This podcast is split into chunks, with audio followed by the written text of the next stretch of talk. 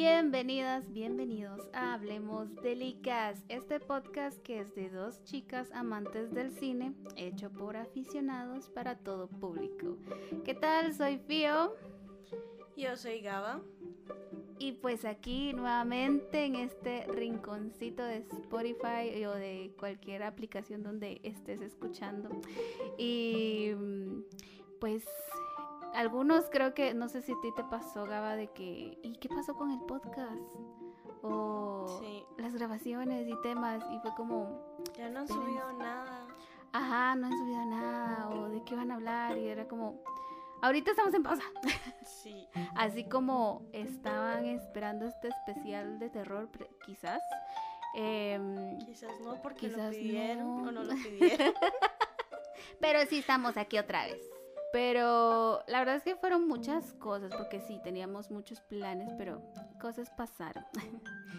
y la universidad, el terror de la vida. Ya teníamos el guion y todo para empezar en enero, pero pasaron muchas cosas en la U, vida personal. Vida personal. Eh, todo se vino abajo. Adulto. vida de adulto. En fin, llorar, ya, ya, ya lo saben, ¿no? Ese ciclo Cosas sin que fin. uno hace de adulto. Pero acá estamos de nuevo y eh, quisimos, quisimos empezar como que otra vez, eh, como que fuéramos neonatas, como bebés, de que un paso.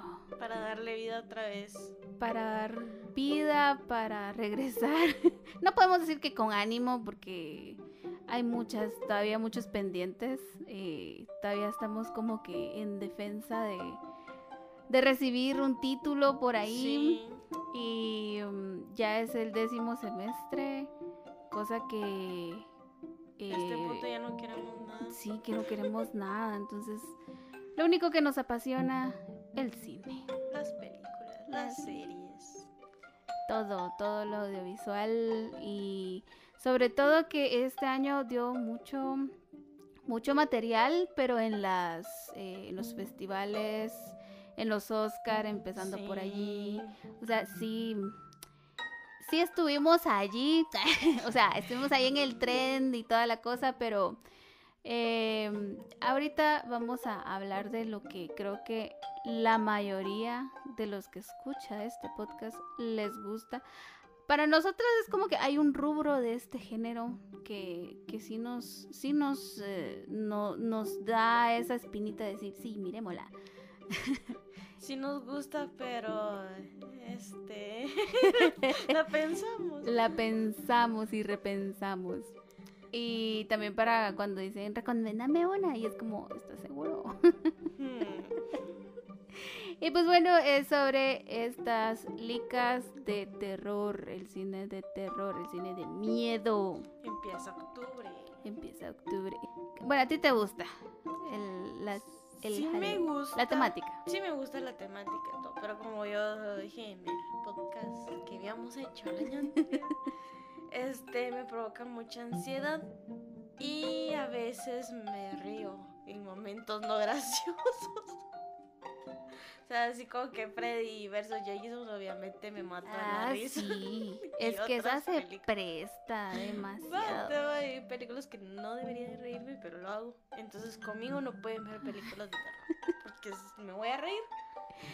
Sí, eh, siempre tenemos como ese género que... Mm, que es como que, el, que evitamos, al menos yo soy de evitar lo paranormal, eso de de posesiones, eh, encantos. ¿O por qué? Ah, tal vez porque me sugestiono y pesadillas y en fin. Pero. la noche con tu rosario. Ajá, la noche con el rosario. Porque ahora que estoy sola de nuevo, es como que. Trato de no sugestionarme ante eso. Entonces, em, eso. Ah, porque con tal de hacer contenido vimos una, pero fue como que no descartada. Ah, sí. Entonces fue como ni, o sea, tratando de evitar, eh, porque era paranormal, ese género precisamente, pero fue más coraje, fue más enojo de, no. Es que yo creo que algunas películas les damos tantas expectativas que esperamos que sean buenas, o por el tráiler o más de algo, porque así como, ¿cuál fue la que vimos? No me acuerdo. Ruega por nosotros. Ah, va, entonces el trailer se miraba así como que Sí, tentador. y de hecho que hasta algunas em, páginas de, en Facebook fue. En Facebook fue de que, ay, es que no la tienen que ver, o es que se da una blasfemia a, a la imagen de la. Virgencita y que no sé qué. Y era como, ya no, o sea, eso hace 10 años sí era como un tema de, de qué hablar, dijiste. Y, mm, pero, no sé, me, se me hizo raro, porque es como, hay otros temas de los cuales Sí. se exponen en el cine y no se escandalizan. Y con esto sí. Entonces fue como hay ese. temas más delicados y aún así como que lo toman normal, ¿va? pero hay gente que sí. Obviamente el, el tema de la religión es, todavía muy, muy sí, difícil de todavía, tocar. ajá, difícil de tocar. Bueno, también depende, o sea, también depende, por decirte, no es que aquí seamos las, las teólogas, dijiste, pero hay cosas que desconocemos, por lo tanto es como que sí podemos decir qué, pero puede ser que alguno diga que sí conoce el tema, es como que, ay, pero es que ustedes son ignorantes en esto. Sí, obviamente nosotros, bueno, yo crecí en la iglesia católica, pero pues ya después agarré mi camino. de- ¿Qué camino? Entonces, obviamente, bueno, yo tampoco sé mucho de la religión, pero sí, es que hay, hay cosas que de la religión uno no puede descartar y sorprenderse, porque son muchas cosas. Y a veces son, y hay personas que todavía defienden conceptos, pero tampoco deberían de sorprenderse, porque hay muchas O cosas en el mundo sí. y a veces ignoramos cosas, pero porque queremos. En mi caso, eh, como tú dices, crecí, eh, pero no fue tan tradicional, tradicionalista quizás o conservador, pero sí estuve mucho, mucho tiempo y de igual forma, o sea, eh, no fue tanto la decepción por la, no es que me haya alejado, sino que ya, ya no participar en un grupo en sí, ya que ya era, ya como que uno va creciendo, uno va viendo Uno otras otros cosas, intereses. otros intereses se van formando, entonces como que Ah, pues esto. Pero igual, o sea, todavía hay temas que, que al menos yo desconozco. Sí, pero regresando al tema. de las Regresando al tema del cine terror. Terapia esto.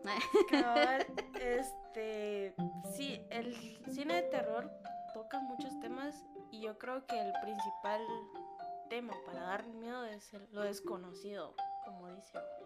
A lo desconocido. Es que es interesante el cómo este género tiene sus subgéneros. Eh, hablábamos de lo paranormal, el que nos gusta que es el psicológico, El hermoso. el hermoso y es el, el más perturbador para algunos. Sí. Hay otros que es de em, slasher, o sea, que utilizan alguna sierra, cuchillo, Freddy hacha, Jason. ese tipo de cosas. Otros que es como, em, como esa, pero ya son como las acciones humanas. Tiene un nombre por ahí, pero son como esas acciones humanas de que em, perversiones, pongámoslo así, porque hay unos que son de em, violaciones, o sea, es muy perturbador. En un momentito lo vamos a seguir tocando, pero em, a lo que voy es que me sorprende que, que el cine tiene todos esos universos que se prestan para observar y para decir eh, por ahí, por ahí no voy. Tú hablabas del género gore. Sí, esa, esa palabrita era la que no se venía a la mente. Pero, o sea, sí, desde el anime, ¿no? Sí, porque se trata sobre violencia explícita, mutilaciones, la tortura, Eso. sangre y muchas cosas más. Que creo que creo que ese es el más, bueno, para mí sí es como el, el más terrible porque sí es algo que nosotros podemos hacer. Hablaba es con que es como más, ese es como más realista. más realista, porque hablaba con mis sobrinas y no me acuerdo, estábamos hablando como que de esos miedos, ¿no? Y ella decía, ay, que me daría miedo, no sé, como que, que la llorona, algo así creo que fue que mencionó. Y así como. ¿tienes. ¿tienes más miedo de, de, al- de algún fantasma, de algo inmaterial que en sí un humano? O sea, no sé, es- porque por ejemplo, la, la serie de, de Walking Dead explica algo muy, muy bien. O sea, ese vi, bueno, como esa, ese mundo post-apocalíptico y que en realidad la mayor amenaza no eran los zombies, sino que sí los vivos, porque como se generaron muchos bandos, entonces eso sí da miedo. Sí, es que en sí, el, o sea, el gore sí es muy explícito en el sentido de la sangre y todo. Y es algo que sí te puede pasar, pues. Y fíjate que conozco eh, un amigo que a él le encanta el anime gore. O sea, a él le fascina. O yo creo que es al revés. Pero, ah, no, sí es al revés. Que él, le, um, el gore en persona, en, en Ah, En normal. live action. lo real no le da miedo, no le da asco, o sea, con que, Ah, ya, ya, ya. que sé que es mentira, pero el gore le da, se pone pálido, se pone pálido, empie- ay, no me da náusea, y que no sé qué, que no sé Y eso que es caricatura. ¿no? Ajá, que la vez pasada estábamos en su casa y, y estábamos viendo un anime. Y, ay, no, y salió sangre. Ay, ay, no, ya me da náusea, Mejor voy a encerrar al baño y que no sé qué, que no sé qué, se tapó la cara. Y yo, ¿pero por qué? va? Igual los Ah, pero el juego del videojuegos, miedo. Ay. Los videojuegos. Ay, no, me va a... No, es que hay mucha sangre y que no sé qué. Pero las películas de terror le fascinan y puede ver la sangre normal. Qué, qué extraño. Es Ay, bastante extraño. Un caso muy curioso. Pero sí te digo de que es un, o sea, es como que un terror real ya elevado más la elevado. Entonces, están todos esos subgéneros bien eh, marcados como, como todo tema.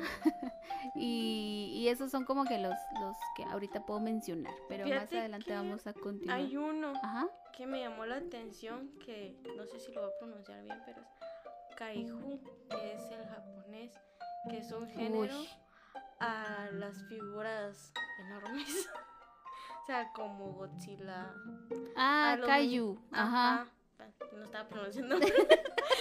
Es que haiku, yo dije, ese es un poema, pero que siga hablando. Ajá. Va, la cosa es que también es como que lo consideran un género de terror por los monstruos gigantes, como fueran ¿no? Ujú. Pero es bastante curioso porque también lo in- incluyen en caricaturas como los Power Rangers. Bueno, no es una Ajá. Sí, programa. Ajá. Pero sí, sí salen y sí lo que mencionabas de Godzilla, eh, ¿qué otro?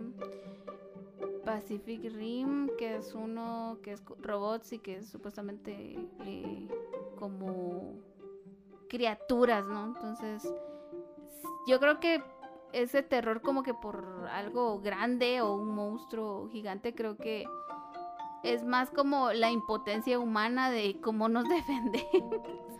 Tal vez por ahí sería el- Sí, el, Yo terror. solo haciendo como que un paréntesis. Un paréntesis.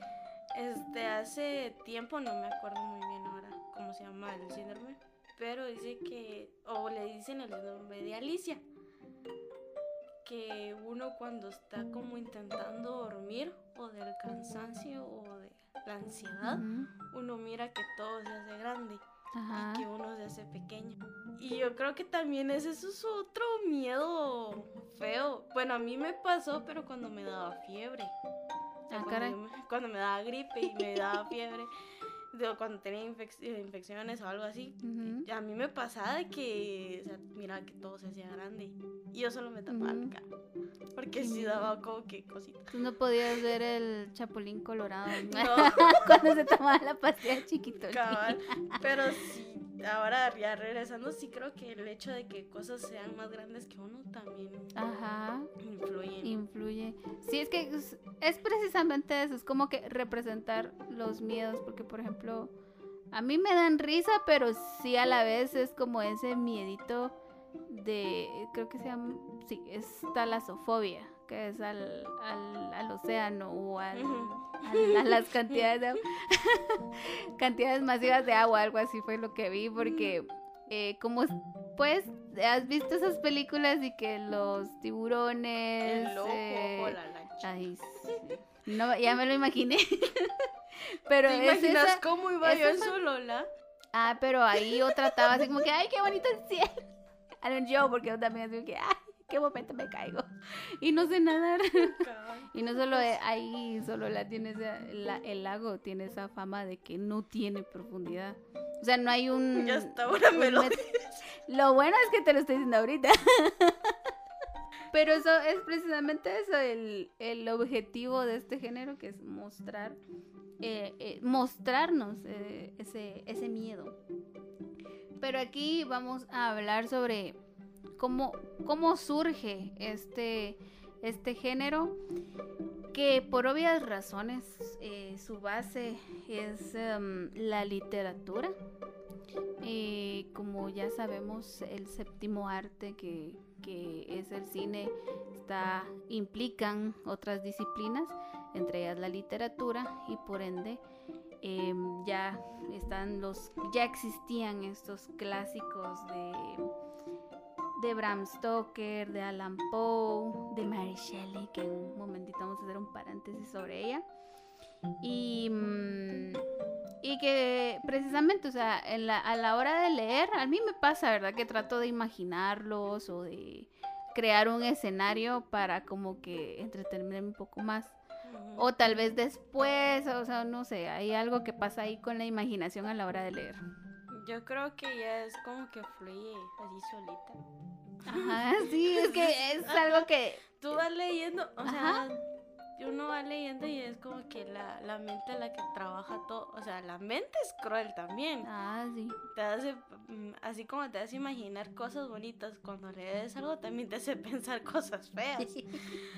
Pero, este, sí creo que es algo importante de la literatura que te haga imaginar cosas o pensar sobre eso o, o, viajar a otros lugares solo con tu mente y eso te lo va a hacer la, literatura.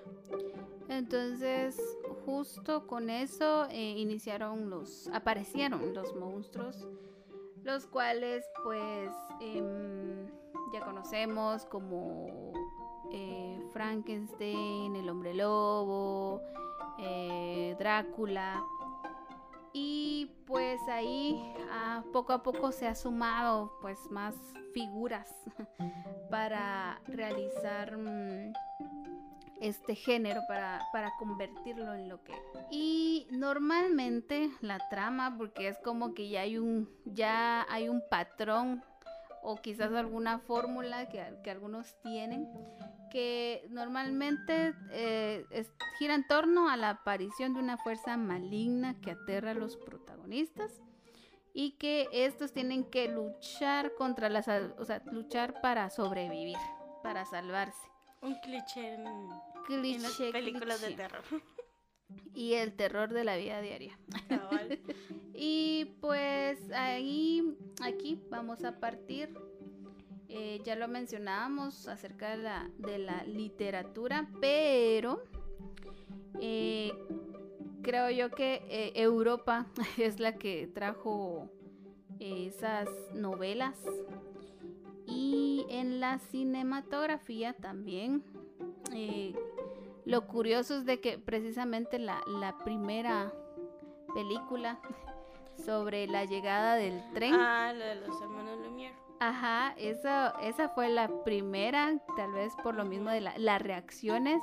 Eh, cuando tú, bueno, cuando uno de pequeño era como que, ah, una foto, como una captura, y de repente ver que se mueve, o sea, que es un video o algo así, es, me imagino que es como que una sorpresa, ¿no? Entonces, justamente ese, ese pequeño clip. Sí, es que aparte de que eh, las personas nunca habían visto una imagen en movimiento. Entonces, para ellos ver que un tren se aparecía así de la nada, o sea, si quieren, busquen el video en YouTube, ahí está. que es, recuerden, la llegada del tren a la estación de Ciotat. Esto fue... Ahora uno cree así como que es solo un tren, pero en ese tiempo sí causó mucho furor. Sí. Y recordamos que el año fue 1896. Entonces, una de las, eh, uno de los pasos, porque creo yo que eh, cuando tienes una idea, cuando la escribes y cuando ya la transformas, es como que la ejecución es como lo, lo más difícil, ¿no? Pero precisamente de pasar de un libro y ya pasarlo a, a una imagen en movimiento. Es como, como ese poder que, que, crean las películas. Y pues uno de los expositores, gracias a los hermanos Lumière, como les mencionaba, que, que ellos fueron los que mostraron ese clip del, del tren. Eh, el que le sigue es George Méliès. Él explora este género sin saberlo, que eh, lo hace con La Mansión del Diablo. Uy, desde ahí los títulos, ¿no? que hay, eh, la premisa es eh, que un diablo acosa a los visitantes y eso que es un corto, es un corto de tres minutos y que al público le generaba bastante miedo y más en esa época, ¿no? Entonces, aunque eran comedia, porque se supone que esa era la, la entretención, ¿no? pero luego fueron calificadas como comedias de terror por, la, por historiadores de cine, pero obviamente esto pasa mucho, mucho después. Luego, eh, al ver, me imagino yo que la, la, reacción del público, porque creo que cuando expones algo que a, a la gente le gusta, como que vas experimentando más. Entonces Méliès empieza con eh, un, un note terrible. Uy, sí. Eh, sobre la historia de un hombre que termina luchando contra una araña gigante. Imagínate, desde aquí están, empiezan las, las eh, los monstruos, ¿no? Ajá. Luego, eh, por lo visto, fue muy, muy activo en esos, después de haber, eh, en 1896, eh, Méliès realizó esos dos filmes, em, La Mansión del Diablo y Una Noche Terrible. Luego hay otra historia, lamentablemente no está la traducción, pero voy a hacer lo posible por decir el nombre, que es L'Auberge en Solerse. Eh, y eso fue hasta 1897. Y aquí es donde vamos a hacer una pausa sobre la historia de un huésped de un hotel que es atormentado por una presencia invisible. Como que ahí va dando esa premisa. Sí, yo estaba leyendo. Y también el lugar. Sí, o sea, de, creo que es en blanco y negro, ¿eh? Sí, en esos. No, que estaba, en esos entonces, sí, en, en, esos, esos ayeres. Yo me acuerdo que andaba por ahí. no, estaba leyendo que dice que para hacer los efectos de eh, que era invisible usaban una tela negra uh -huh. con un fondo negro.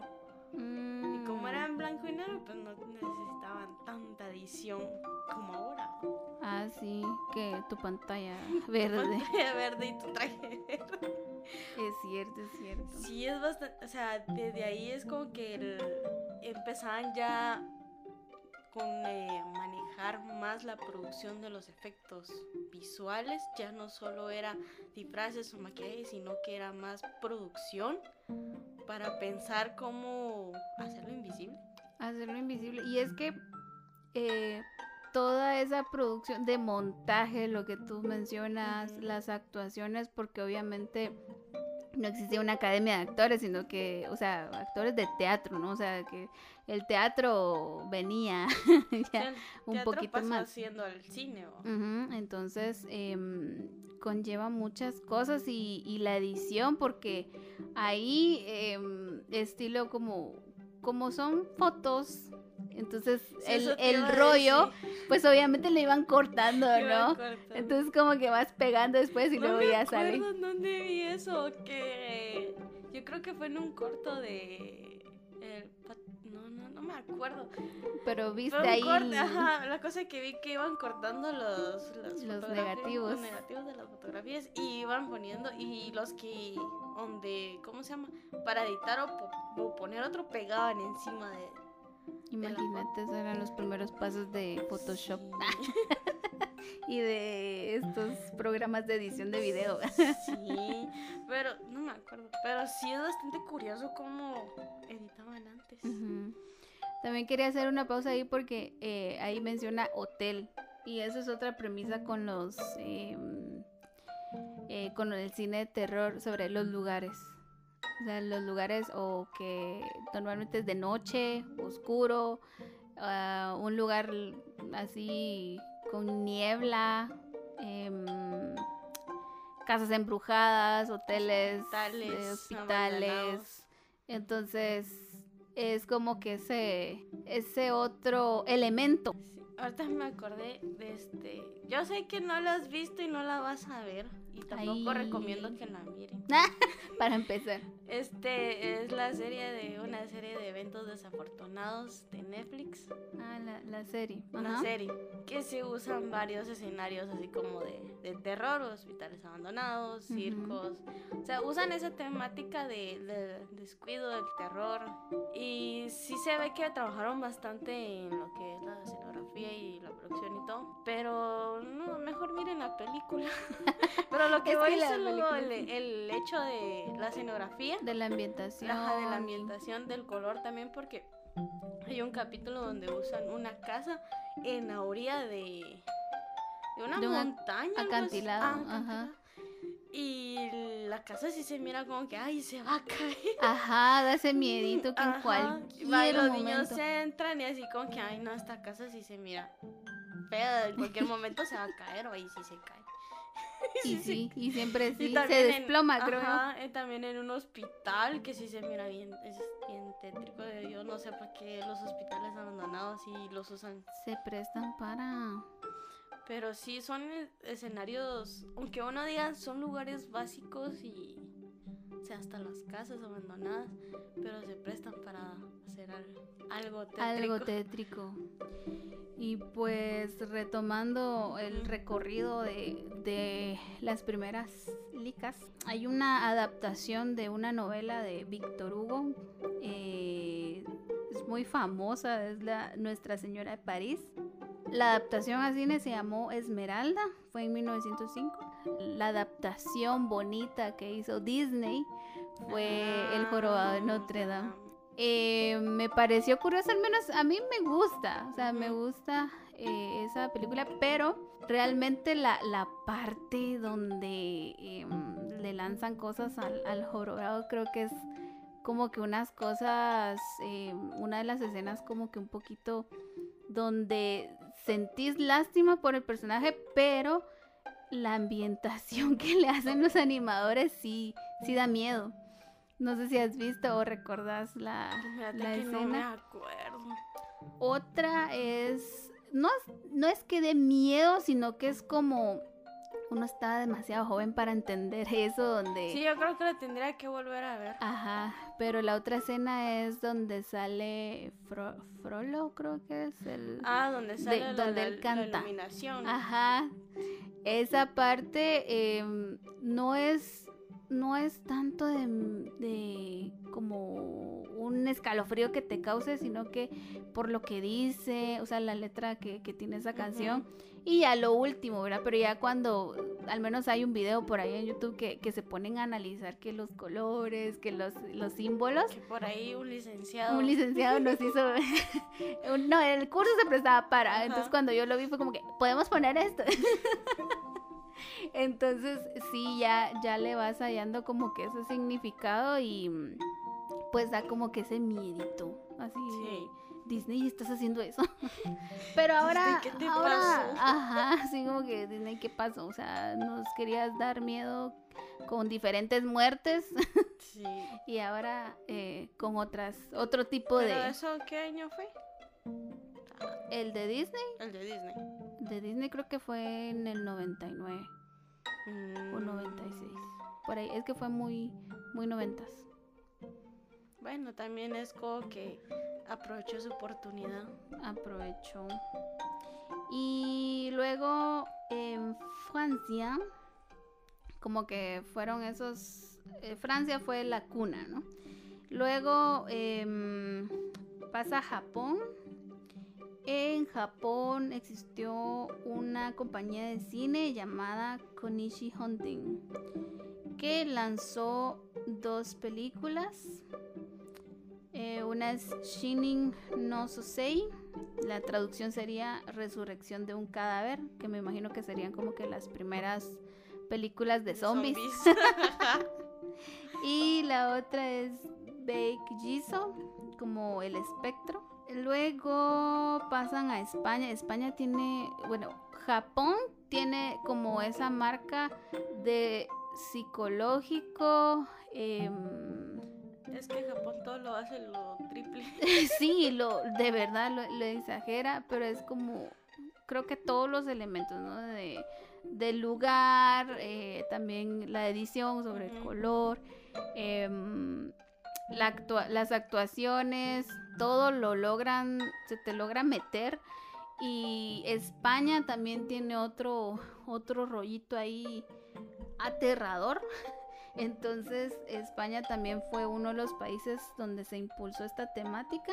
Este nombre es de un productor, Cho- Chomón.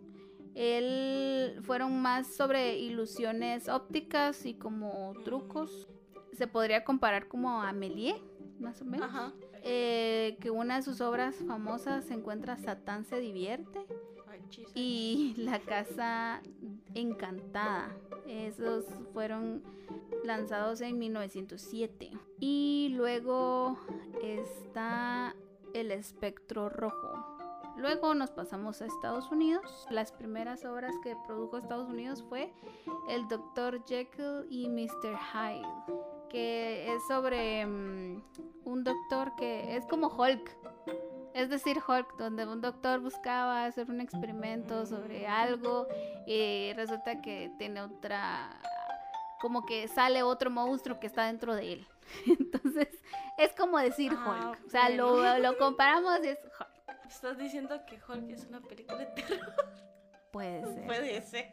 Pues luego los estudios Edison ya en 1910 produjeron un clásico de Mary Shelley, de Frankenstein y aunque es conocido como el Frankenstein de Edison y este es que hablan sobre la, la producción, sobre un director y una problemática que hubo por ahí, pero Lo mismo que pasó con su libro. Es Ajá. La misma cosa, pero ahí es donde nos vamos a detener. Porque em, Estados Unidos, bueno, traía como que esa, esa corriente europea, lo vio y dijo, ¿por qué no podemos tener éxito aquí? Y creo que fue de las primeras obras, Frankenstein. Ujú. Y justo antes de grabar, vimos la, la película de la, eh, la cual realizó esta autora, Mary Shelley. Ujú. Esta es como que su película biográfica, la cual me pareció muy hermosa. La muy, muy encuentran en Netflix entre el 2017. Está bonita. A mí me gustó. Y también hay un terror. Sí, porque. bueno, en eh, realidad es muy triste, sí es muy triste. En sí es como que no se los vamos a contar tampoco porque se los vamos a dejar de tarea. De tarea. miren. Pero sí habla de cómo fue el proceso de la creación del libro de Frankenstein. Y que siempre es como que los monstruos son creados por otras cosas o problemas internos o demonios internos. Como dijo el doctor... ¿Cómo se me. Chapatín. Ah, No. el doctor Polidori, creo que se llama. Que creían que creaban monstruos, pero trataban de que no Ay. se apoderaran de, de ellos. Ajá. Entonces ella es bastante curiosa de cómo todo lo que rodea, todo por las acciones de sus decisiones, este, lo reflejó en, en la obra. Yo creo que siempre nos, hemos- nos hemos puesto a pensar de que cómo crean estos monstruos o de dónde salen, Ajá. pero Sí, algunos dirán, ay, no es que son bien psicópatas, o ah, es que están trabados de la mente, o es que, o sea, el estigma la etiqueta siempre de tornillo. que le falta un tornillo, pero son personas normales. So- o sea, yo, yo iba a hacer el chiste este de, de no juzguen, no juzguen, pero em, tenemos como esa, eh, ese pensamiento cuando en realidad ni siquiera nosotros nos ponemos a, a tan siquiera escribir algo. em, por el mismo miedo al que van a decir, o sea, por es el que mismo tampoco de tenemos la cultura. que no, no está. Sí, o sea, regresando a Mary, ella tenía sus dos papás escritores, entonces ella tenía como la cultura o la armonía de escribir, pero era siempre como su bloqueo. Su lo que- bloqueo porque lo que pasa ellos... normalmente. Ajá, y que, o sea, la mamá dejó un legado, el papá estaba actuando, o sea, estaba ejecutándolo como tal, entonces era como que, ¿qué, así como, ¿qué van a esperar de mí? Creo que ese era el, el bloqueo de ella. Sí, o sea, eh, va- regresamos a que ella tenía ese bloqueo donde ella trataba de escribir, pero el papá le decía que se estaba reflejando en palabras ajenas, o sea, escribiendo lo mismo que otros. Como un copy-paste. Ajá, no tenía Oh. su propia voz. No, ahorita me acordé de la, la foto eh, de, la típica chica, perdón por esta etiqueta, pero de la típica chica de que ah, de- en cuerpo completo o en bikini. eh, la vida es bella, vívela. o sea, ese tipo de frases, ¿no? La, la cuestión fue esa, de que ella este, se- tenía ese como bloqueo y por sus decisiones tuvo que pagar muchas cosas y de ahí como que tanta frustración, la pérdida de su hija, este, viendo que todo se iba para abajo cuando el prometido, o sea, el, el acompañante El verdadero monstruo. le, El hombre. ajá, le ofreció el cielo y las estrellas, como todos. Like other men. Entonces, eh, ella por eso al final escribió Frankenstein. O sea, todo, todo lo que tenía acumulado lo, lo desahogó ahí. Sí, y fue muy poético. Sí me dio a, am, o sea, la película sí me dio como ese, mm, esa curiosidad de leer, de leerlo, Sí. porque tiene, es como te digo, siento que es muy, muy poética y, y siento que la, como toda película creo yo, cuando es em, esa basada en, que a veces no le hace justicia a algunos, algunos libros. Eso es cierto. Entonces siento que, que eso pudo pasar con Frankenstein porque eh, creo que casi siempre eh, da esa cuestión de em, que eh, estigmatizamos am, a los que son raros, por así decirlo, a la gente que, que es diferente a nosotros. Sí, y, va, y regresando al, tema, va, de que, o sea, aparte de que eran como los años mil, se- 1700, 1800, no me acuerdo muy bien, pero este, la gente se basaba mucho en lo que dirán los demás. Entonces, la fulanita Ajá, tal. a lo que habíamos mencionado anteriormente, de que cuando ella publicó su, quiso publicar su libro, muchas editoriales le cerraron Sí. la puerta por esos rumores y por estigmas que tenían, de que porque ella se había ido con un hombre tan joven y por muchas cosas. Entonces, porque también el, era más reconocido el trabajo de un hombre que de una mujer. Entonces me imagino que lo mismo sucedió con la, la productora, ¿va? que le dieron más eh, reconocimiento a la casa productora que era de un hombre que ella que lo había escrito. Exacto. Y pues continuando el recorrido de países. ¿Ahora dónde me vas a llevar? ahora a Italia. Ahí nomás. Ahí nomás. Una de las películas importantes fue el, El Inferno en 1911. Precisamente también basado en un libro. O sea, el primer cántico de la... Ese cántico fue lo que me causó confusión ahorita, pero creo que es como un capítulo, me imagino yo, de la Divina Comedia de Ah, Dante sí, sí, sí, sí, sí. Es un capítulo de videocomedia. Ah, muy bien, gracias por aclararlo. Yo creo que, si no estoy mal, tiene 10 capítulos. Interesante. Y pues que sigue siendo por muchos estudiosos la mejor adaptación cinematográfica, El infierno y de cualquiera de las obras de Dante hasta la fecha.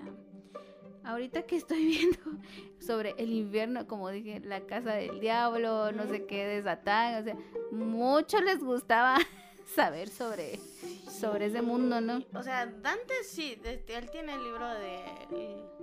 ¿Cómo se llama? La Divina Comedia, que no es nada chistoso, dijo.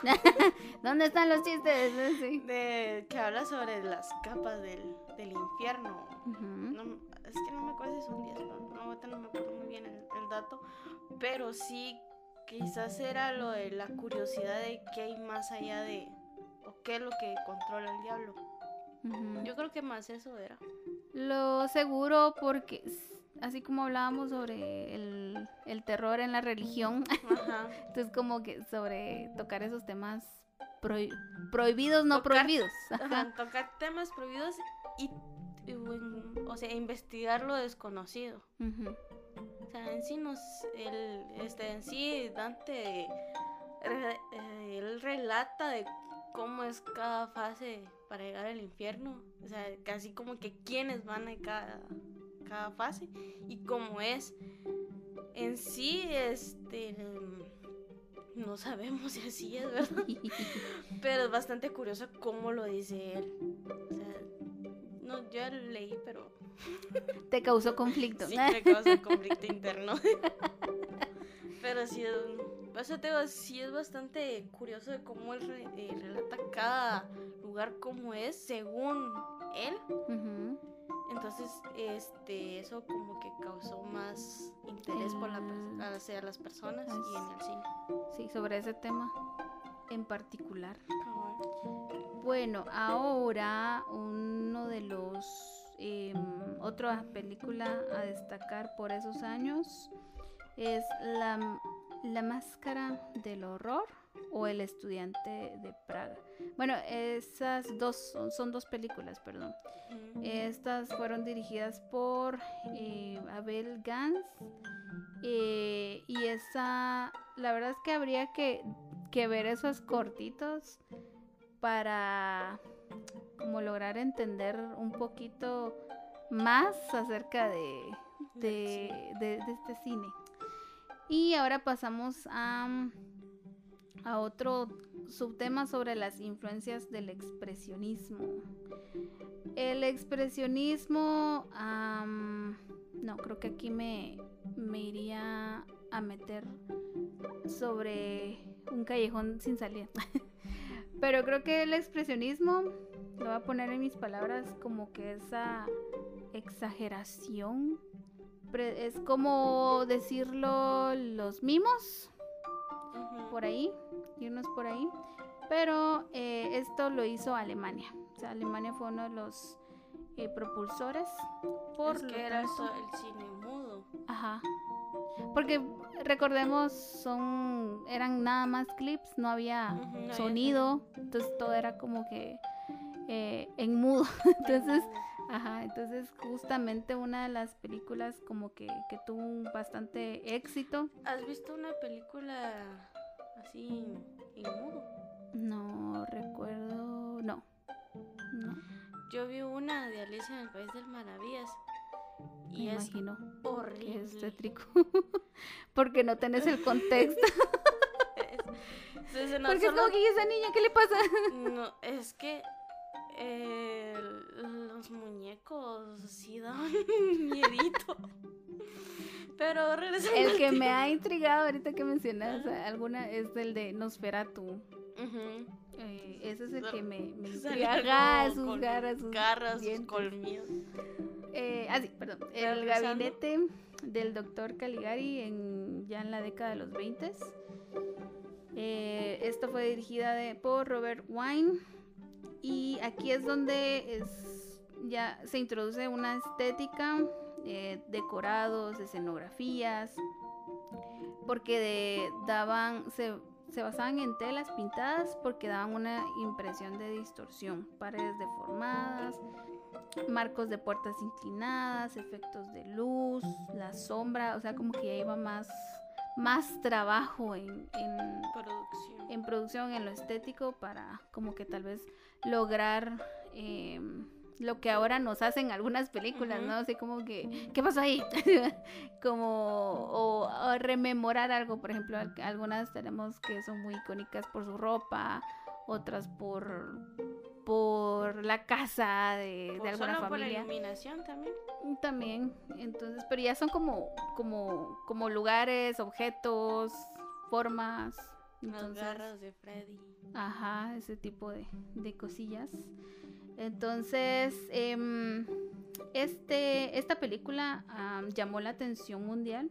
Sobre el cine alemán y gran influencia en películas americanas, particularmente en los géneros de terror y cine negro. El cine negro em, es como este subgénero, pero es más eh, como a lo psicológico, que como psicológico me refiero como a, a profundizar más como filosófico o algo así. Entonces no es tanto de terror. Ajá, no es tanto de terror, sino que es como estilo los detectives, sobre pensamientos y todo ese tipo de cosas. Entonces Ah. no hay que confundirlos. y precisamente hay otros alemanes que influirían significativamente en, en producciones como a la que estaba mencionando sobre Nosferatu y Drácula. Nosferatu creó algunas de las imágenes más icónicas del cine de terror, que es lo que estábamos hablando, acerca de eh, una realidad muy distorsionada y estimulando la psique humana. Y ahora pasamos a... Vamos a más o menos pasar este tema porque este lo, lo tenemos en un video, que es el, el mundo mm, De Universal. eh, de, de Universal. Ahorita se me olvidó el nombre, pero este es de los monstruos. De los monstruos. Y pues Universal es el que se adueñó un poquito más, así como que tratando de hacer eh, más dinero, hacer más ganancias con estos monstruos. Por lo tanto, eh, vendría otra adaptación de El Jorobado de Notre Dame, El Fantasma de la Noche, de la noche dice, De de la ópera. es que Yo también me quedé Hasta- que. Es que por ver el otro que es London, London After Midnight, pero yo lo estaba traduciendo. Londres después de la medianoche. Uno de los actores que mencionan muchísimo en este universo es Lon Chan Chaney, que sorprendió al mundo con su actuación. Eh, él está en esta película de, del jorobado. Y también está en El fantasma de la ópera. Luego, eh, los años 30, aquí ya, ya estamos en otra década. Y continúa, pero ahorita ya vienen las más icónicas, Drácula, Frankenstein, la momia, el hombre invisible y el hombre lobo. Y con estas películas, o sea, lo trataron de hacer casi que de todo un poco, de... mm, o sea, volver a experimentar, ¿no? Con, con más, con más am, monstruos o con más... em, más terror, más figuras de terror, porque aparece que el cuervo, el gato negro, el rayo invisible, eh, King Kong también aparece en esa década, eh, la mujer pantera, o sea, empiezan a, a tratar de, de ver em, Los tomates asesinos. los tomates, no, esas después. Pero ya empiezan a ver otras cosas que pueden causar terror. No simplemente los mismos monstruos. No los mismos, porque después creo que creo que por ahí habrá alguna que el hijo del hombre lobo, algo así. Pero como todo, como todo lo que sube tiene que bajar. En los años 40 em, empieza a decaer un poquito este, mm, este universo, porque ya es como las sagas, ¿no? Voy a decir la de Jurassic Park. O sea, Jurassic Park para mí las primeras tres y ahí nomás. y porque de ahí las demás puro, pura entretención, pero por ejemplo la última, la última sí, lamentablemente aunque lo querían ahí tratar de llamar la nostalgia, de todas maneras no lo hicieron, no lo lograron, pero ya es como que ya no más, ya no más, dejen a los dinosaurios en paz, dejen al mundo en paz de los dinosaurios. Sí, a mí no me no mucho me gustan, ¿va? pero este a mi mamá sí, ella le ha visto de la primera hasta, la nueva que me hizo ir a verla con ella. Porque es como que ya se vuelve un gusto que no va a cambiar constante. Porque así como que hay, siguen sacando como rápidos y furiosos para. Sí, para O sea, algunos dicen también. solo las primeras tres, los demás ya no. Algunos sí les sigue gustando, pero depende también del fanatismo que le tengas a, a la película. Ujú. algunas como que ya pierden el chiste. Sí, ya, ya es como... Depende de cómo han mantenido la trama también. Ajá, como cuando quieres tu comida favorita, ¿no? Por ejemplo, la pizza, o sea, ya la pizza después del tercer día ya es como que ya, ya no. Ya no. Quiero algo diferente, por favor. Ahora pasamos a la década de los 50. Aquí empieza la ciencia ficción y una productora Hammer Films.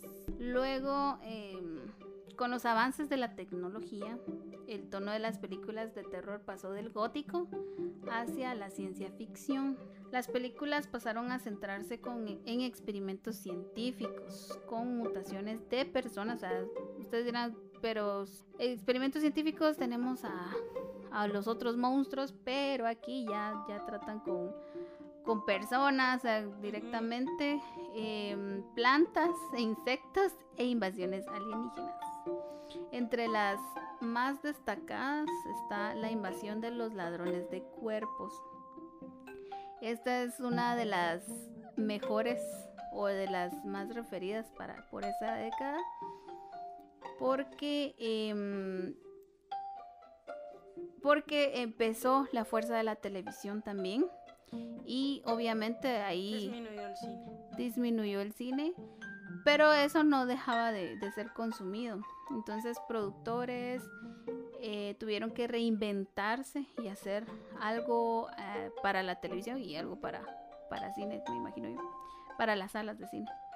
Entonces eh, tuvieron que encontrar formas, por lo tanto explotaron las posibilidades tecnológicas que daba el 3D. Ya existía el 3D en los Yo también, yo también. Me asombro de leer esto. 50. Sí. Porque en los 80s, o sea, sí creo que finales Bueno, de 70s allá, que estaba. eh, cuando, eh, los en lentes. eso fue, no, eso fue en Estados Unidos.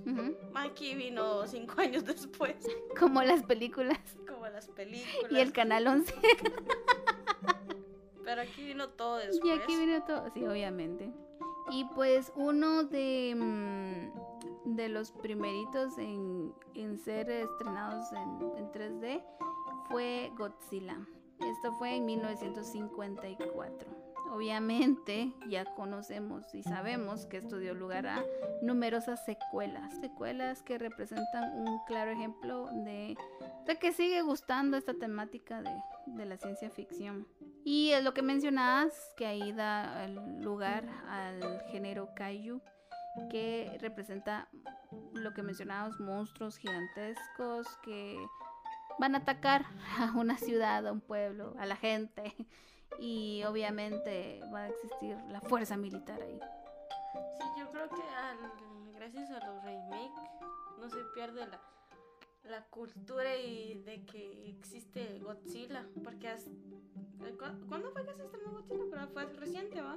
En 2020 creo yo. Va, y anteriormente ya había. Godzilla vs. King Kong creo que es. Va, la cosa que. Ajá. Ajá, o sea, te- gracias a los remakes se sigue teniendo esa cultura del- de Godzilla. Y hay otros anteriormente con otros efectos. Y la gente la sigue viendo. Y va a seguir viéndolo. Va a seguir viendo. Luego empieza otra figura en la historia del cine de terror, que este es un director y productor, que es William Castle. Aquí él empezó otro sub, subgénero, que son terror serie B. Él, eh, una de estas películas que hizo fue Macabre 1900, Macabre o Macabre, no sé cómo se pronunciaría, pero fue en, el, en 1958. Director, eh, se hizo famoso por promocionar los estrenos de sus películas, llevando a actrices que hicieran de enfermeras en las salas y repartiendo pólizas de seguro por si alguien moría de miedo viendo sus films. Curioso. Marca- marketing. Marketing para vender seguros. Otra película de este señor es Escalofrío, eh, protagonizada por Vincent Price, que es un actor también como que muy alabado en, en esa época. En esta película dice que hay un momento en el que se rompe la cuarta pared, o sea que el actor se dirige al público diciendo que el parásito que infecta a los seres humanos en la película se encuentra en la sala. Además, para acentuar los efectos, justo cuando decía esto el actor, se activaba una serie de zumbadores eléctricos en los asientos. Toda una experiencia, ya era el 4D. Ya era sí. Esa era la experiencia 4D que, que estaba en esos tiempos. Eso ya es de otro nivel. Sí, imagínate, no, con razón, o sea, ya con esto que leo, sí, con razón los vendía esos, esos seguros. Luego, eh, otra de las películas es La Mosca, que también eh, este actor Vincent, Vincent Price y el director que les mencionaba, Castle, esta película cuenta la historia de una mosca que al entrar a un transformador molecular se convierte en un monstruo híbrido entre humano e insecto. Todo un clásico en las películas de la ¿Por qué se volvería humano si su- se supone que solo entra la mosca? ¿Cómo así? Es que, ¿cómo se...? O sea, dice de que se transformó. Entra, entra Ajá. en un transformador molecular. Supues- supuestamente solo debería crecer la mosca. Vaya. Pero, Pero ¿por se vuelve un- Pero ¿por qué se vuelve humano? ¿Por qué es eso? Un transformador humano. Eso no lo- O sea, sí. Que al entrar en un transformador molecular, perdón, transformador molecular, vaya, ya hay moléculas humanas ahí porque ese era el experimento. Tengo que ver la película. Sí. Mm, O sea, yo recuerdo que hay clips y todo eso y hay mucha referencia, pero es de los 80 si no estoy mal, del hombre, el hombre mosca. Pero obviamente me imagino que es un remake de este que te estoy contando, porque sí trata Ah. también de que es un científico, que no sé qué, y, Sí, es que y yo... que lo pica una mosca. Yo lo entiendo más como querían coger los niños. Que supuestamente entre la mosca se hacía más- sería más grande, ¿va? Pero ¿por qué se volvería humano? No, es que es eso, es el Ajá, pues, experimento lo para buscar. Yo lo entendería así como que la película quería que- encoger los niños. Es que tú tenías esa en mente. Sí. Y luego, pues obviamente esa época dorada de Hollywood, que también entró este, este género, em, existió una compañía del Reino Unido llamada Hammer Films. Este estudio volvió a reeditar los clásicos del cine de terror de los años 20 y 30. Por lo tanto, pues fue como volver, como mencionaron por ahí de un artista que volvió a re, re- ¿qué? relanzar sus álbumes, como volver a vender ese pan, ¿no? Entonces, Pan de ayer. El pan de ayer, pero más calentito. La, la gran novedad era que ya Drácula o Frankenstein se podía ver en, en color. Y tenemos am, otras películas que también derivadas de esa, como La maldición de Frankenstein. Pero es- ya, ahí ya, ya se puede experimentar el, el- el cine de color. Por lo tanto, ya, ya ven esas películas sangrientas. Luego se volvió a estrenar, eh, bueno, ya fue como este nombre de Conde Drácula, en 1958. En la década siguiente, o sea, en los 60, ya va otro, otro género que fue más psicológico, el que nos gusta, el psicológico y suspense, gracias a Alfred Hitchcock, que eso, eso sí tengo muchas, mucha curiosidad más bien de, de ver. Entre las renombradas es Psicosis, luego Los pájaros que también yo he visto referencias de, de esa película y la verdad es que sí, sí da, da El miedito. problema es que uno quiere ver esas películas y pues ¿dónde las encuentro? YouTube. Yo, YouTube. Esta corriente de terror psicológico tendría, tendríamos que nombrar a otro personaje que es Michael Powell con un film de El fotógrafo del pánico. Otra revolución que se dio fue La noche de los muertos vivientes Mm, de George Romero. Ya habíamos mencionado que Japón hizo como que sus primeros tanes con los zombies, pero esta como fue más americana, dijo americana, entonces como, ah no, creo que Reino Unido mencioné, ¿verdad? Entonces, esta fue como como el antecedente de ya como tal de los de los zombies. Y esta gran influencia que tendría es combinar el gore. Entonces uno de los que iba a, a despuntar este género fue Roman Polanski con El baile de los vampiros y la semilla del diablo. El baile de los vampiros me llama la atención. Eso te iba a decir. me Y no por crepúsculo. no porque piense que hay vampiros bailando. Y no por eso, solo quiero saber la coreografía, nada más. Ahora en la década de los 70, pues eh, empezamos a hablar sobre las taquilleras, los blockbusters. Hay muchas porque fue donde se logró, ¿cómo te digo?, exponer. como- y aparte que Ya los otro- 70 estaba bien loco, al menos Estados Unidos estaba bien loco, porque Y ahí empezaron a tocar otros temas. otros temas porque eh, como te digo, se puso bien loco Estados Unidos porque si ya te pones a analizar bien la historia, o sea, sí, que el hippie, que no sé qué, pero los asesinos seriales estaban muy, muy en su una punto gran fuerte. fuente de inspiración para las productoras de cine. Sí, entonces eh, está la, la matanza de Texas, el exorcista, la profecía. Y no digamos uno de los escritores de, de este género, eh, Stephen King, con la película, bueno, él es escritor, pero la película, una de las primeras películas que hicieron de él fue Carrie. Carrie, ala, sí toca muchos temas, pero... mm, Da más miedo que la que el remake que sacaron. Ah, sí, La original da sí. más miedo. mucho, mucho, mucho. No sé por Hay qué, pero... dos. no sé por qué, pero da más miedo. Creo que eso es bastante psicológico. Porque juega bastante. Porque yo creo que eso es lo La que da crudeza de, de lo que vive la chica también. La mamá también. La mamá, ay, sí. Yo sí te digo porque... La mamá, te, sí toca un- puntos más tétricos que en remake. Y una de las curiosidades es que eh, son de las primeras novelas, eh, precisamente de, de- de King, en la cual son las protagonistas son mujeres y que tuvieron sus nominaciones a los Oscar. Luego, eh, ay, es que esta sí, esta entre que me asusta y, me gusta, que es Stanley Ku- Kubrick, El Resplandor, es de ellas más de los ochentas.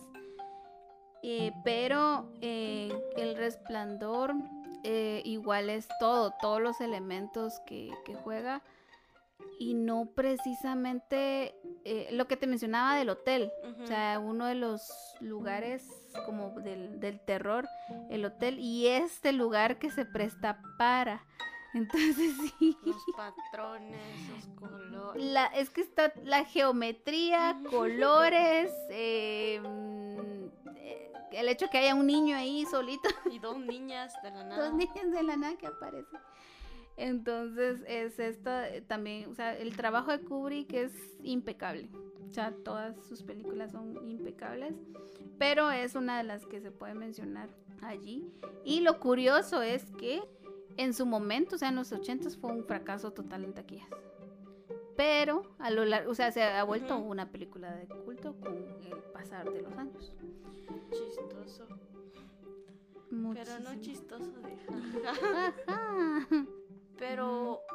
Cuenta, muchas películas, series y series animadas, series de un sinfín de contenido audiovisual sirve para referencias hasta en memes. Mucho. Entonces fue reconocida con el tiempo. Muchísimo. Y luego en los ochentas ya vamos viendo eh, más gore, o sea, ya van subiditas de tono. Y otro subgénero que se crea es el slasher, donde lo que mencionábamos a través de una herramienta, Viernes 13, ah, Pesadilla en Elm Street con Freddy Krueger, o Hellraiser es de las que se eh, son las más conocidas en, en la década. John Carpenter, la, La cosa. la cosa. El título, al menos en español, bueno, creo que en, en- en ambas versiones no, gene- no te genera más que tal vez como, "Ay, es un chiste. así. ¿Y qué vamos a ver en, la- en el La cine? cosa. Y uno como que, "Ah, ¿qué cosa? la cosa. La cosa. ¿Y qué, qué, qué cosa? Ese tipo de, de situaciones Aunque que podemos enfrentar. tono terrorífico. Sí, ¿no? tampoco. No da miedo. Honestamente, yo había visto, yo vi primero una, un remake eh, de, de esa película.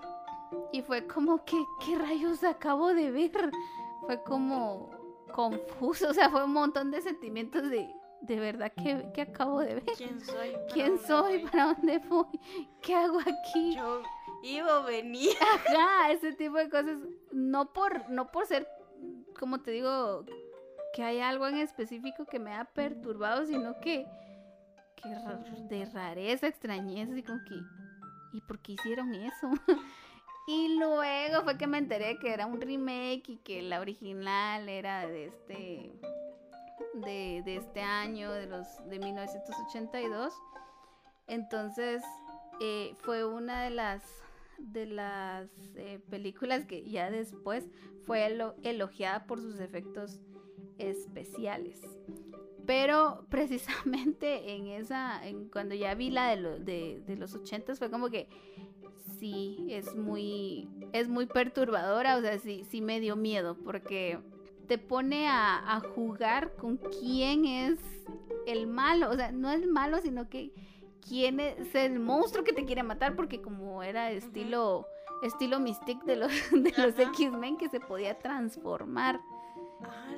Entonces, pero como lograron descubrir cómo detectar las mentiras, o sea, un detector de mentiras casero, entonces em, está esa escena que ahora es muy icónica donde dicen que ¿quién es? Como que ¿quién, quién eres? Que no sé qué, y empiezan a preguntarse cosas que solo ellos sabían, ¿no? Es como muy de, de, de detectives a la vez. Ah, pero sí- viene. Ajá, sí, es como que muy, muy perturbadora en ese Hay sentido. que ver la cosa. Luego están los gremlins, que es como que entre ter- ternura y después ya es como que nada. Sí, sí, eso lo estaba diciendo mi mamá, de que, que los Gremlins era como catalogado como película de terror. No, me dice. ¿Cómo? Aunque viéndolo bien, tal vez en la época sí, me dice. Tal vez por la época sí, pero sí, igual eh, hay otras películas que, que no causan terror eh, ahora, pero en ese tiempo sí, porque Sí, al menos yo tampoco la tenía considerada como terror. Pensé que comedia o algo así Ajá. era, no sé, un ciencia ficción, algo así, pero realmente el catálogo como tal no. No me lo hubiera imaginado. Stargaze es que, como te digo, lo paranormal no. No, me llama. No, gracias. Solo, solo recuerdo que es como de esos, eh, que son esos espíritus que logran mover cosas Sí, o agarrar cosas, algo hay así. es. mucho contexto en, es- en esas películas. Ajá, entonces solo es como, como ese, ese Mm. jump, jump script. Eh, luego ya pasamos a los noventas. El silencio de los corderos. Esta fue galardonada con premios Oscar. Para mí es eh, ese también estilo terror psicológico, pero también lo que te decía, el, el tenerle... Es eh, de Hannibal. De Hannibal, o sea, es un. No me acuerdo, es que era un hombre muy brillante, o sea, era un hombre muy culto, o sea, que tú te pones a hablar y es como que, ay, qué, qué, qué señor Es tan. qué agradable sujeto. y tiene una, la como mordaza y todo eso. Es Ya que la la vi. primerita es como de verdad no, no te imaginas que ese señor haya hecho ese tipo de atrocidades. Sí, ya la vi, ya me acordé. Gracias. Y luego, eh, esta es otra que, que me da curiosidad, que es Entrevista con el vampiro. Eh, uno, de los, uno de los directores, David Lynch, que es como que los más aclamados. Eh, luego está Twin Peaks. Twin Peaks, si no estoy mal, em, se convirtió en serie o se volvió serie. Pero igual es, es más perturbador, o sea, es como, como que quieren jugar con tu mente que en realidad el, el miedo como tal. Luego está Carretera Perdida. Y otro de los exponentes en los noventas fue eh, un clásico de, de Coppola, un director también con un trabajo muy bonito. Es el Drácula de Bram Stoker. O sea, aquí sale Winona Ryder. eh, ay, se me olvidó el nombre ahorita. Gary Oldman y Keanu Reeves. Entonces, no lo has visto, no lo has visto. No la he visto. No, no no, mío. Pero es que de manera estética igual está muy te, te logra atrapar. La verdad es que sí te logra atrapar. Hay una versión chistosa, o sea, estilo eh, Scream, pero este comediante que lo hacía era Leslie Nielsen, si no estoy mal, que es un- era un señor de cabeza blanca, Ay, donde ya está el piloto y todo eso. Él Eso hizo, sí la vi. él hizo la versión de Drácula chistosa. Yo decía, ¿para qué voy a ver la otra si me puede dar más miedo? Hasta que vi la, la, la de Coppola. Curioso que esa sí la vi, la original. Pues casi, casi la historia la mantiene. De ahí todos los diálogos y todo eso sí es, es, es muy bonita la, la de Coppola. Y ya finalizando los noventas, el sexto sentido es una de las más recordadas, al menos a mí me gusta. Sí da, da un poquito de suspenso porque es como que, ¿qué le pasa al niño? ¿Qué, qué tiene el niño?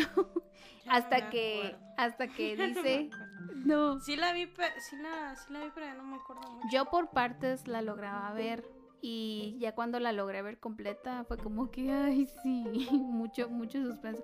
Es que este director, Night M. Shyam- Shyamalan, él te pone mucho misterio, o sea, es como que te, da- te pone la situación de un solo y poco a poco tenés que, es como cuando te dan eh, el audífono enredado, de que poquito a poco vas viendo cómo desenredarlo y cuando llega como a ese clímax, decís, este final va a tener y luego él te dice, no, es este.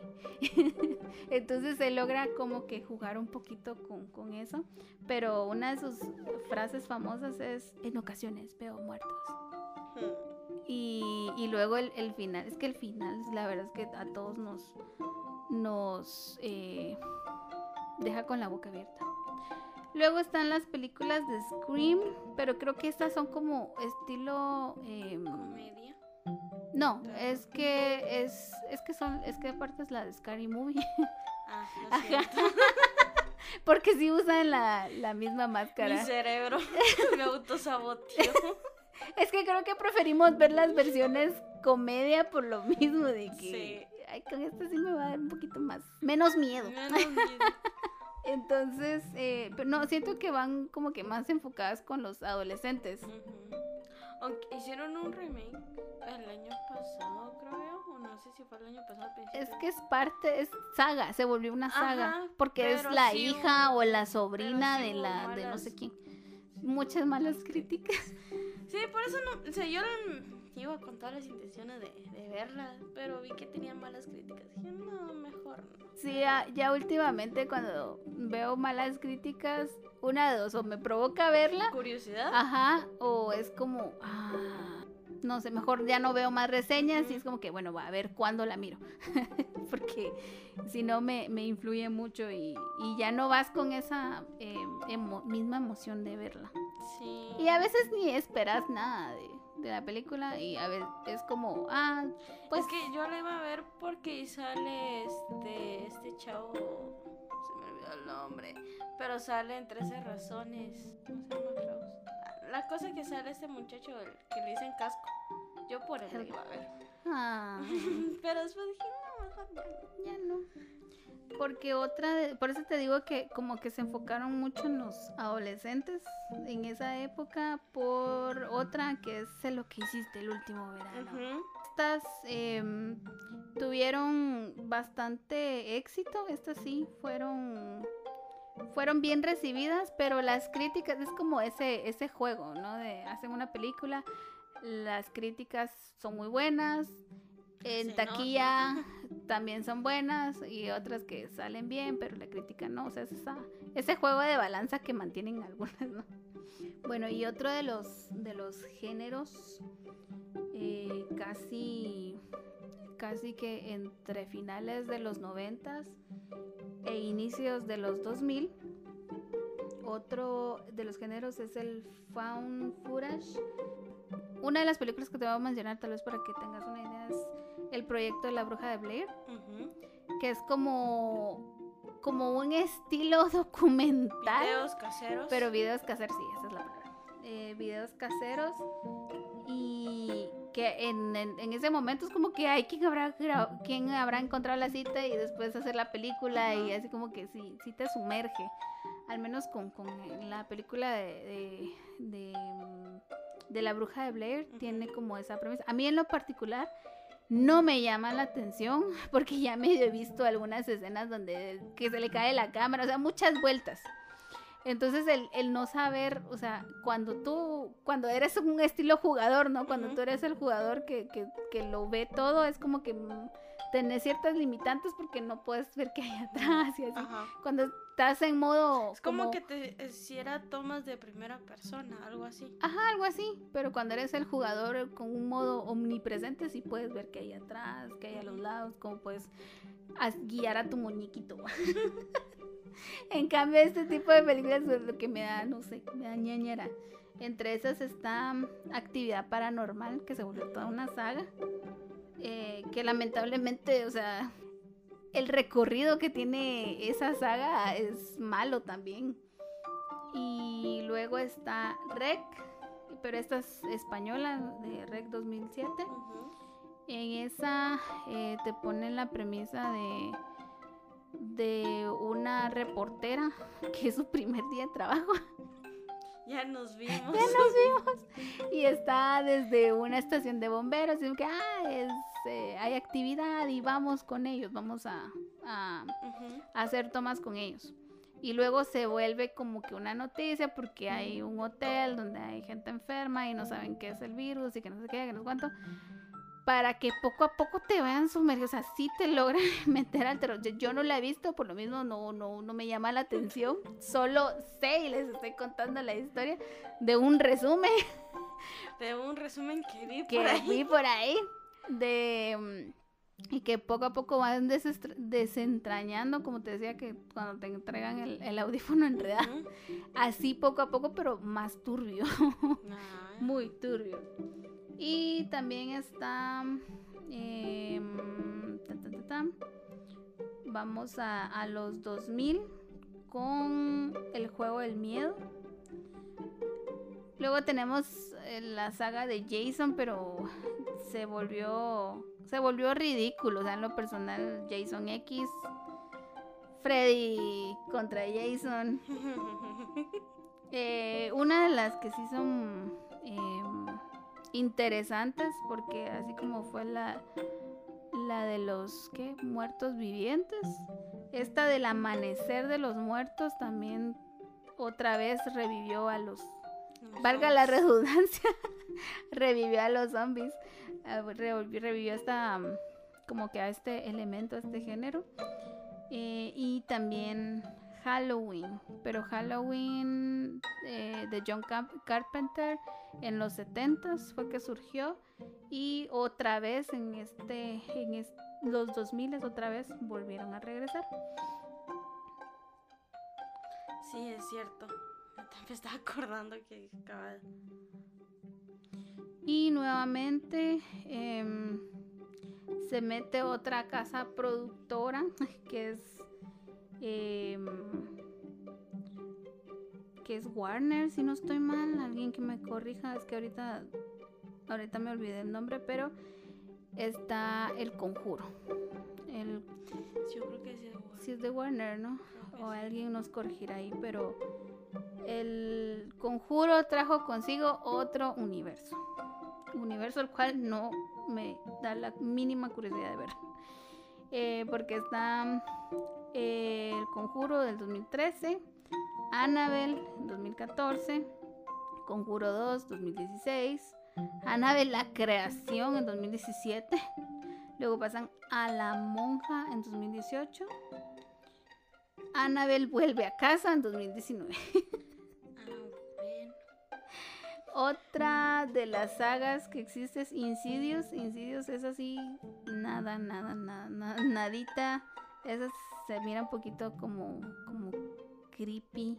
O sea, creo que da más miedo, lo incómodo, algo así, digo yo. Solo he visto imagen, imagen porque videos es como que no, no, no, no. Me da, me da repelús.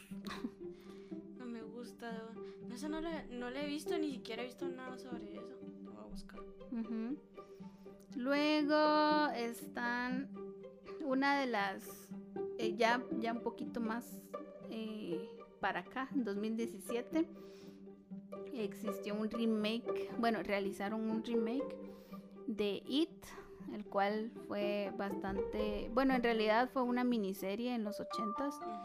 Em, esa, desde que yo vi los, los como que el póster y creo que los, los trailer, estaba muy interesada. Y yo dije, qué raro en mí querer buscar esa película, porque igual medio, yo escuchaba de mis hermanos que, que ah, es que eso sí es muy fuerte, que no sé qué. Sí. Entonces, eh, cuando yo vi eso, yo la quería ver, hasta influí en mis sobrinas y eso que, que hasta tendrían como que eh, 15, 15, 13, algo así, 15, 13 años. Y, mm, y ahí estábamos en la noche, viendo, vimos la versión, primero vimos la versión de los 80 La versión de los 80 sí lo logramos hacer como que un poquito de chiste, pero otras que a pesar que sabíamos que el, que el efecto especial era gacho, sí nos lograba dar miedo. Sí, o sea, a mí me lograba da miedo la de los 80. Sí, es que sí hay, hay cosas que en el remake no hicieron por lo mismo que me imagino yo, así como que no vamos a hacer la copia barata. Como que mantener el, el A mí me da más miedo el de los 80. Pero sí es muy cierto. Ah, y esta, el remake, eh, logra salvarlo muy. Logran hacerlo muy bien. A mí en lo personal me gustó mucho. Y que, no sé, te logra. Logras como que encariñarte con los personajes. Sí. Y también la historia también sí logran como darle ese toque toque de medio como tal. Sí, porque le agregaron varias cosas. Por ahí está viendo que sí, que sí le agregaron algunas cosas de, los libros, del libro. Y que sí lograron extender más la historia, porque hay dos películas del remake. Entonces agregaron más guion entonces eso ayudó más, darle más contexto al personaje. Y porque en los 80 creo que sí se queda solo como que aparece, te asusta, te quiere llevar y quedó. Y el poder de la amistad. Vaya, la, remake como que le dieron más, más contenido y creo que sí, creo que, el, que lograron sacar un poquito más del libro. Y porque es que en la segunda me dio mucha risa porque sí la logré ver en el cine. Y mm, hay una parte donde aparece Stephen King y que es esa escena de las donde a compra la bicicleta. Sí, donde hay una, una tienda de bicicletas y él es el encargado. Y yo me quedé viendo así, ese señor, ese señor. Y ¡ah! así como que, mira, y como estaba la parte de Quincho, mira, que no sé qué, y él como que, ¿quién, es? Y otro amigo fue como que, sí, que no sé qué. Y yo, sí lo conoce, así como que fuéramos cuatro. ¿Lo conoces? No qué, no sé qué. Y él así, no entiendo, explíquenme. Y, y, otros también, o sea, yo me puse a ver así como, que, y eso que estaba oscuro, pero me puse así como que a ver quiénes más hacían como que algo así, ¿no? Alguna seña, y sí fueron muy poquitos, pero sí fue como un guiño muy, muy bonito, porque Stephen King, honestamente, eh, en sus libros como que logra tener ese, ese efecto, como que perturbador un poquito, y en las películas, por si te El Resplandor es una de, de él pero a él no le gustó la versión de Kubrick. Entonces hizo, dirigió y produjo, creo yo, que otra versión que igual fue catalogada mala. Y no me acuerdo qué, pero sí hay unas películas que así como que no me gustó la versión que hicieron, yo voy a hacer mi propia versión y voy a aparecer y que no sé qué. Entonces, ah. es muy quisquilloso. Sí, tiene, es que tiene sus razones, o sea, está haciendo la película de su libro. Entonces obviamente es más, más exigente. Y eso sí pasa cuando los autores de los libros trabajan en la producción de la película. Este, como que miran ciertos detalles, son más cuidadosos, entonces como que le ponen más amor a la producción. Porque así como solo para hacer paréntesis, eh, Heartstopper, eh, la que escribió los cómics, trabajó en la producción y ella sí estuvo muy cuidadosa con lo de los colores, este, el casting que se parece muy bien al cómics. Entonces yo creo que ese es el detalle que se le agrada y se aprecia de los autores de los libros que se comprometen en la producción de las películas. Eso es lo bonito, pero es, es un caso curioso que quería mencionar porque es como lo quisquilloso, como te digo, pero sí es, es como el cuidar su trabajo, lo que bien mencionas. Y pues, em, para terminar, dijo, en estas décadas, ya, ya creo que aquí ya más o menos cada uno va eh, tomando en cuenta cuáles son sus favoritas, cuáles le gustan más. Solo quería mencionar una a un director que es Jordan Peele con la película de eh, Déjame salir, Get Out. Fue estrenada en 2018.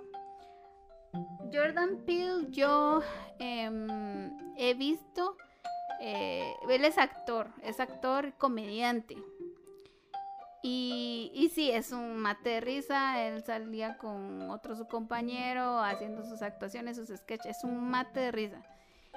Y luego fue lo curioso que él hizo una película de terror, catalogada como terror.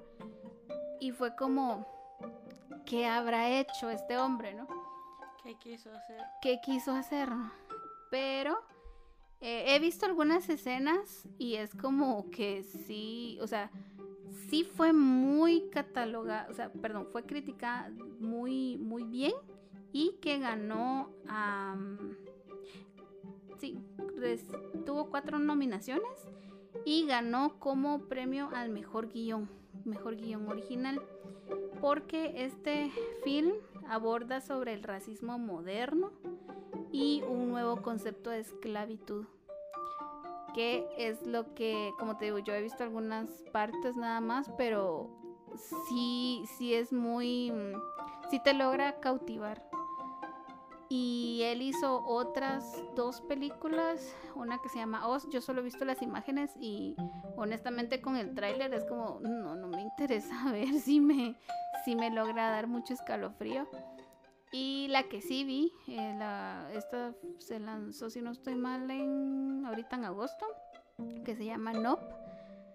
Y mm, es como, igual, es un terror de ciencia ficción, pero él aborda, eh, en sí la premisa es sobre una invasión alienígena.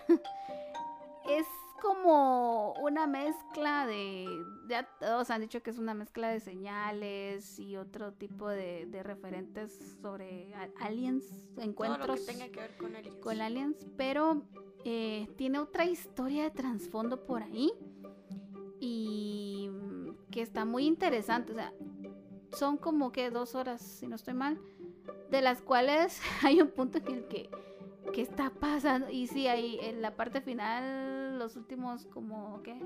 20 minutos, es como que se logra liberar la tensión que estabas esperando en toda la película.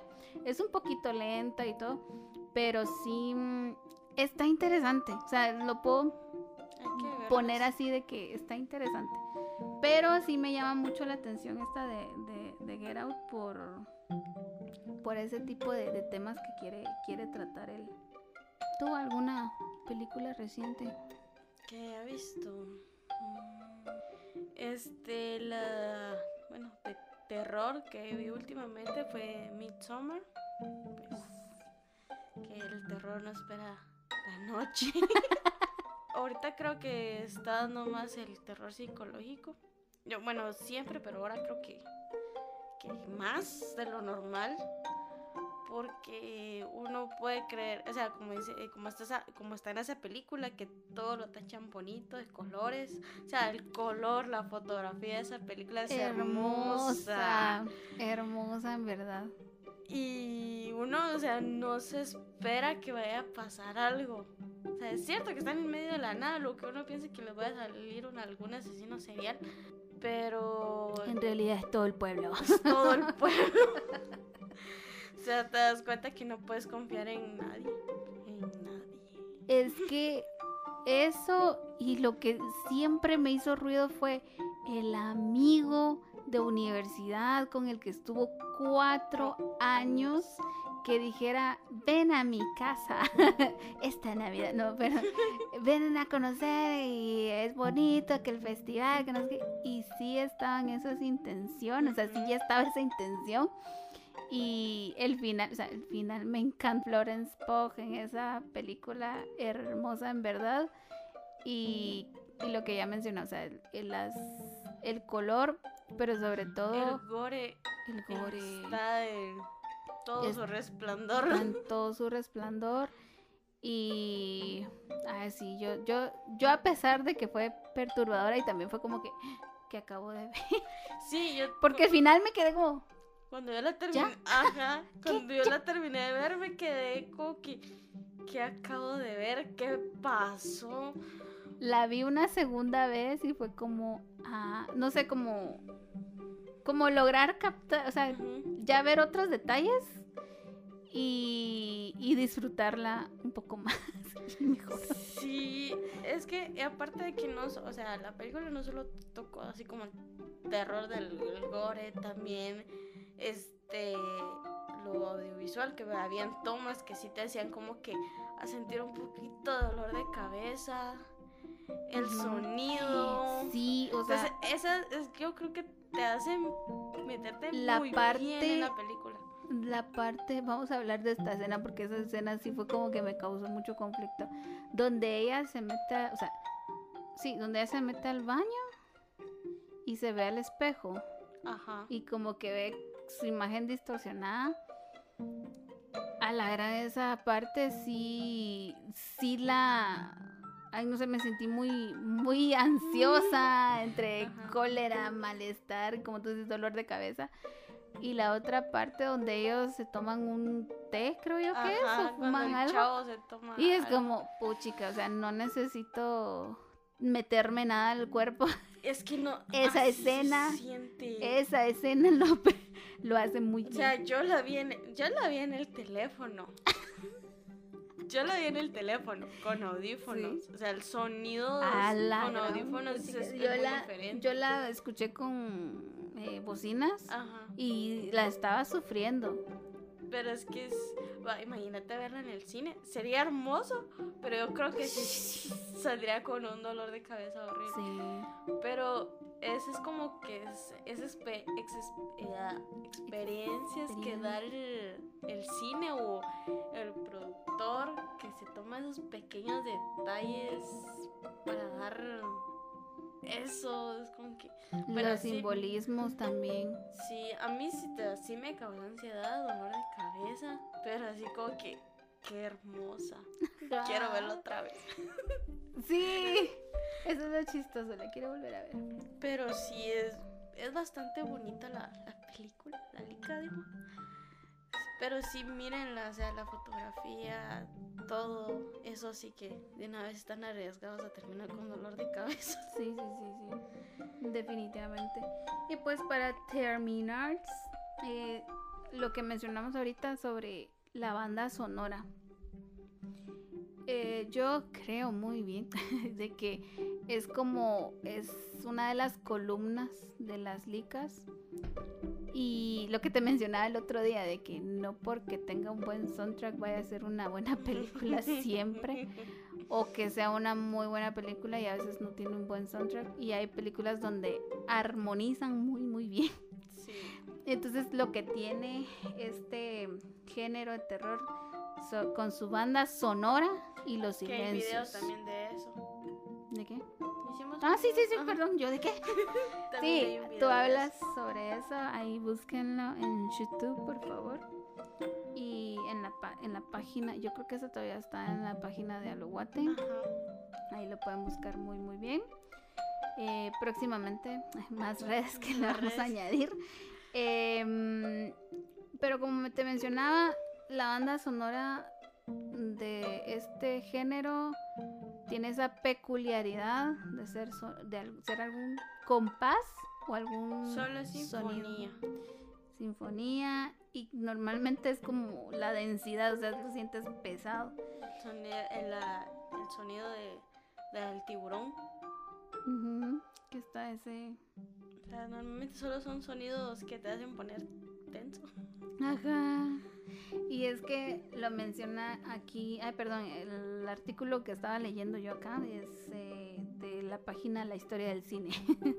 Está muy completo, muy bueno, también por si quieren echarse la, la leidita.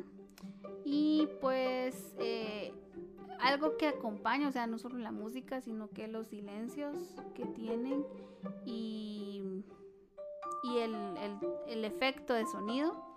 Entonces son tres elementos que, que contiene y una de las películas que menciona acá es El Exorcista, El Conde Drácula y precisamente los silencios están en esos eh, en esas situaciones que son inesperadas o angustiantes porque precisamente hay un punto en el que estás en el suspenso donde eh, sí estás consciente de la música y hay un rato en el que ya no ya no la escuchas y casualmente no está sonando nada. Entonces O como- sale algo de repente. Ah, sí, ¿verdad? hasta ese, eh, ese grito o ese, ¿cómo es? Ese brinco que das. Pero es uno de los elementos que quería destacar, igual que la iluminación que habíamos mencionado un poco. Eh, pero aquí normalmente eh, la iluminación dice que tiende a inspirarse en la pintura romántica del siglo XIX, la cual normalmente es con claroscuros, eh, contrastes de los colores, tonos como de penumbra, o sea, como grises o azules muy como pesados, oscuros. Y estos que sí son muy muy utilizados y casi siempre es como el filtro miedo, ¿no? Donde dices, ah, sí. Sí, o sea, así como. O sea, eso va todo lo, la película de Midsommar. Está todo lo contrario a lo que dijiste. de lo que dijiste. También la del Misterio del Soho, que Oh, utiliza sí. colores neón, Neones. pero igual te da como miedito. Ah, perdón, aquí había un, un género que me llamó la atención que mencionan acá, que es el ecoterror. Ajá. Y que justamente como el nombre lo indica, tiene que ver con la naturaleza. Es un subgénero que cuenta con numerosas películas que pues el público no conoce y normalmente lo podemos escuchar, normalmente, o sea, son, hay películas como obviamente Tiburón, Los pájaros, em, La mosca. La mosca, pero esa no es tan no es tan ambiental, o sea, no, creo que sea tan ambiental, sino que la, donde hay un cocodrilo gigante. Se me olvidó el nombre, pero hay un cocodrilo gigante. O pirañas, piraña. que es la misma naturaleza. defendiéndose de lo Defendiéndose. humano. Eh, una de las películas que quería decir ahorita, no me acuerdo ahorita el nombre, es o cuando pasa la tormenta, algo así, pero la estaban dando en Fox un día y eran tipo las 10 de la noche y yo, una de la mañana y no podía dormir porque era una tormenta que estaba sucediendo en- por en Miami, ¿no? Y poco a poco, o sea, es un lugar donde siempre evacúan cuando hay temporada de huracanes. Ah, Entonces, es normal. ahí. lo normal, ¿no? Hay un huracán. Sí, y aquí Nos igual, vamos. como los temblores en. México, ¿no?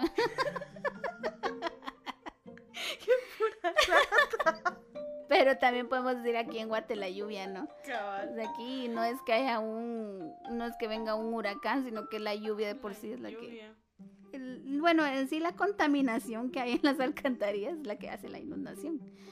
Pues bueno, em, en esta película em, son como cocodrilos gigantes y que de verdad tienen mucha habilidad para, para matar. Y no sé, la, la sufrí mucho porque hasta hay un perrito. Yo, ay Dios, ¿por qué me ponen al vi. perrito? Yo. Que la echaban encima de una mesa, creo. Brinca. Sí, en la cocina. Ajá, sí. Pero mucho que Sí. sufrir, mucho sufrir. Entonces también la Ansiedad. Si al tope, ansiedad, al ahí tope. miren eso. de verdad. Y pues bueno, esto era lo que queríamos hablar un ratito. Platicar un platicar un poquito, ¿no? Como les dijera, un pasito para nuevamente hacer contenido. Por lo tanto, es este especial de terror. Y pues ha sido un gustazo volver a los micrófonos. ¿Cómo te sentiste tú? Pues. Pues bien, ya extrañaba hablar de, de, de licas. Estar Sí, aquí. la, la costumbre no se quitó con nosotras, pero Sí, es que Pero ya- de terapia. Ajá. Pero ya aquí con, con una audiencia. Sí. Ya era lo que nos hacía falta. Y pues bueno, ha sido un gustazo. No olviden nuestra página Facebook, Instagram, TikTok, que ahí ya vamos a activar un poquito más. Y pues igual esperamos sus recomendaciones por ahí porque queremos hablar de un par de películas, pero también queremos eh, conocer, adentrarnos a este género. Eh, pues ahí esperamos ¿Cuáles ahí nos sugieren? cuáles nos sugieren. Ahí vamos a hacer la encuesta respectiva. Así que ahí estaremos. Adiós. Chao.